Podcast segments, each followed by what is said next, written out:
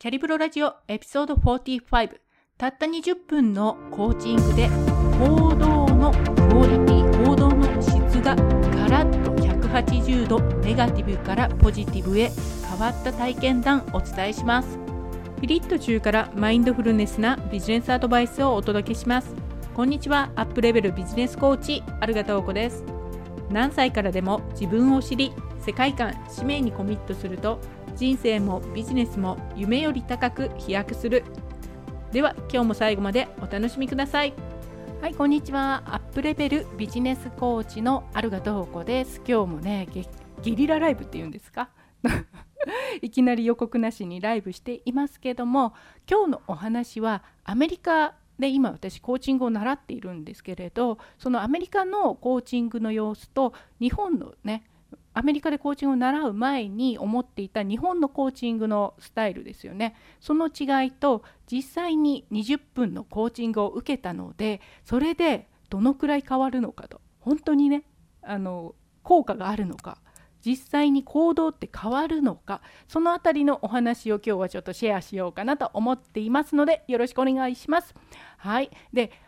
コーチング習い始めてちょっとびっくりしたのが日本でコーチングっていうとどこかね特別な人すごくモチベーションがあってゴールをつかむぞゴールのために何かやりたいだとか、ね、目指しているものがあるのでやる。特にキャリアだとかビジネスのシチュエーションでそういった目的があってやるだとかあとはあの管理職の人マネージャーの人が部下を成長させるのにどういうふうにね成長させたらいいのか教育したらいいのかそういったコーチングをしてもらうだとか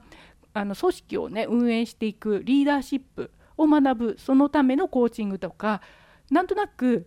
コーチングってすごく高尚なものというか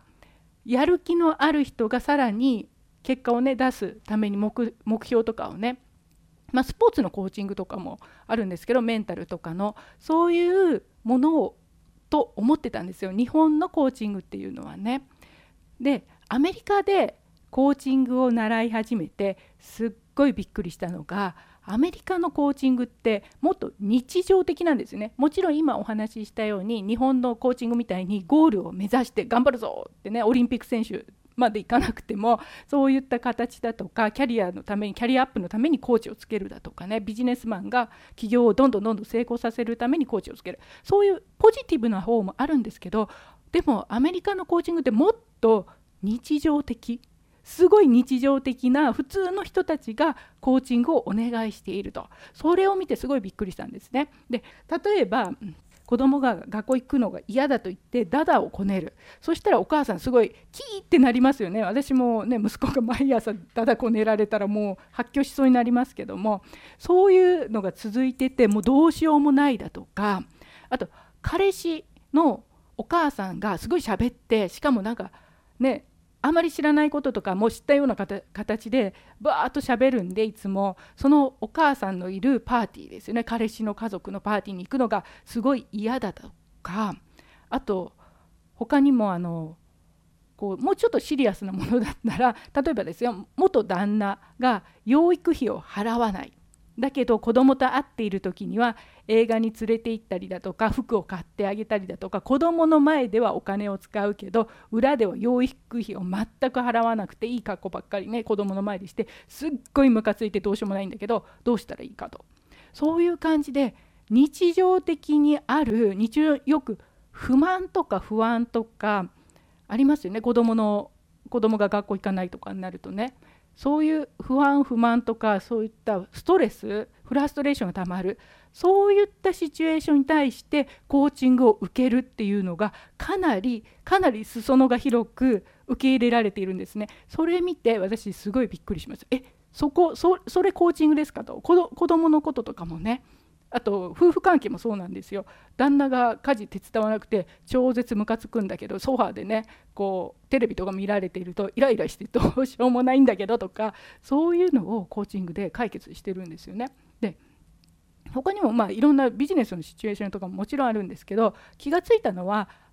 こう日本だとどちらかというとポジティブにいくためにコーチングを取り入れてるっていう印象だったのがアメリカではむしろそういった日頃の不満とか不安だとかネガティブにこうガッとエネルギーが使われそうな時っていうか使われている時もう自分ではどうしようもない出口が分かりませんっていうネガティブに言っている時にものすごくコーチングに頼られるっていうかコーチングをするっていうのがすごくねあの広く使われている。そこの違いにびっくりしました。えコーチングってそうそうなの？みたいな感じでねびっくりしたんですよ。でもそれを知ってからあこれってだからビジネスシチュエーションで私ビジネスコーチしてるんですごく使われるんだなとなぜかというと一人起業家の方すごくわかると思うんですけどめちゃくちゃねあの私が言うのはネガティブドラマってよく呼んでるんですけどネガティブなドラマが一人起業の時ってすごく起こるんですよ。売れるかどうかわからないし集客できるかどうかわからないとか私がこんなことしていいのかねそんな自信がないです私まだまだ初心者だしあのビギナーだしやっていいのか分かりません。どうしたらいいのか分かりません。そういったネガティブなあの自分の一人ドラマっていうのがうわーっと広がりやすいんでそれに対してコーチングを使うとそういったネガティブなドラマをギュッと抑えてくれるネガティブにエネルギーが流れそうなのをずっと抑えてくれてポジティブな方に行動がしやすくなる。それがすごくビジネスシチュエーションでは多いのであコーチングって確かにビジネス、ね、一人起業家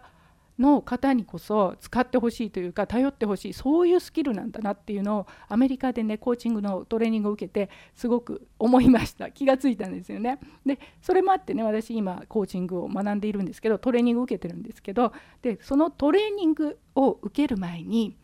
実際に私もコーチングを受けました。受けてみたんですよね。実際自分で受けてみないとその効果って実感しないじゃないですか。だから受けてみたんですけどそれたった20分の20分ですよ。20分のコーチングだったんですけどめちゃくちゃね変わりました。びっくりするぐらい変わったんですよ。で何が変わったかっていうと私が受けたのはあの思考モデルを使うコーチングなんですけどそれね今トレーニングを受けてるものなんですけどあのコーチングの資格を取る英語でね資格を取ろうとしてたんでそれが私にとってめちゃくちゃプレッシャーだったんですよ。英語がそんなに得意ではないし完璧でもないしで英語で学ぶことはできても英語でコーチングを誰かにしないとそのサーティフィケートがもらえないっていうことがすっごいプレッシャーで資格は欲しいんだけど英語力に自信がないからどうしよううじうじうじうじみたいな時にあのコーチングね受けたんですよね。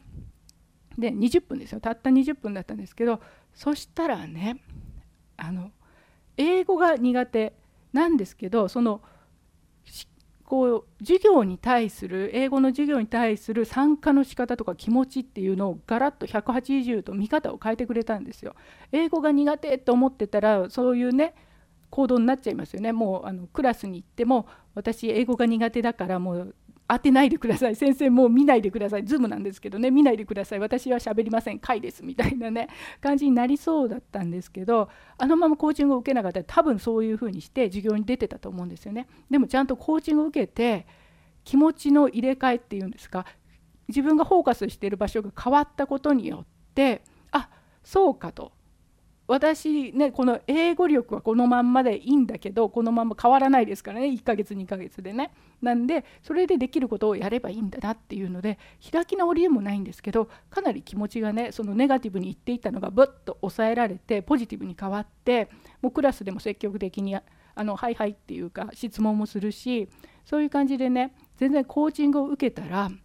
本当に自分の行動の質がガラッと180度変わったんですよね。コーチングを受ける前だったら絶対にもう英語の授業中に質問するだとか自分からねやりますとか言うとか全然なかったと思うんですけどコーチングを受けてたった20分で視線が変わったことによって私の授業を受ける行動の質が変わりました。質。同じなんですよ。授業を受けるっていうのは一緒だし私の英語力も一緒なんだけど気持ちのフォーカスする場所が変わったことによって行動の質が全くもうバンと200%ぐらいバンって上がったんですよね。でそれがびっくりしました。本当に環境は変わらないけど自分の持ち方気持ちの持ち方というかフォーカスの仕方だけで行動の質が変わるこれを体感したのでもう是非ねこういったことはあの一人起業してる時にめちゃくちゃシチュエーションとしてね同じことって起こるじゃないですか。もうネガティブにバーッといくっていうのがね。だからそれをコーチングでギュッと抑えて全部ポジティブに変えていける。そういったスキルが学びたくて今コーチングっていうのをね積極的に取り入れて今ねあのトレーニングを受けてるんですよね。はい。というわけで本当にあの思ってたよりもコーチングのパワーっていうのが明らかに行動が変わるっていうところで出てきてすごくねびっくりしてますけども。でそういう感じでねあの本当に行動って変わるんだなっていうのを体感したのでコーチングでも。で今度それで私の方でもねセミナーを用意していてでそれが、まあ、コーチングスタイルのセミナーなのでちょっとお題がですね、まあ、セールスセミナーを成功させるためのマーケティングとマインドセットの両方をね学べるセミナーです。ちょっとね3日間でセールスセミナーを成功させる人になるっていうのをねテーマにしてお届けしたいと思っていますので詳しくはですねあのプロフィールのリンクの方から参加申し込みをしてください。はいではお願いします。今日の話が面白かった役に立ったと思った方は是非コメントやレビューで教えてください。またキャリブロラジオでこんな話を聞きたい取り上げてほしいなどのリクエストを募集しております。お気軽に Facebook や Instagram などから DM やコメントで教えてください。ではありがとうございました。またお会いしましょう。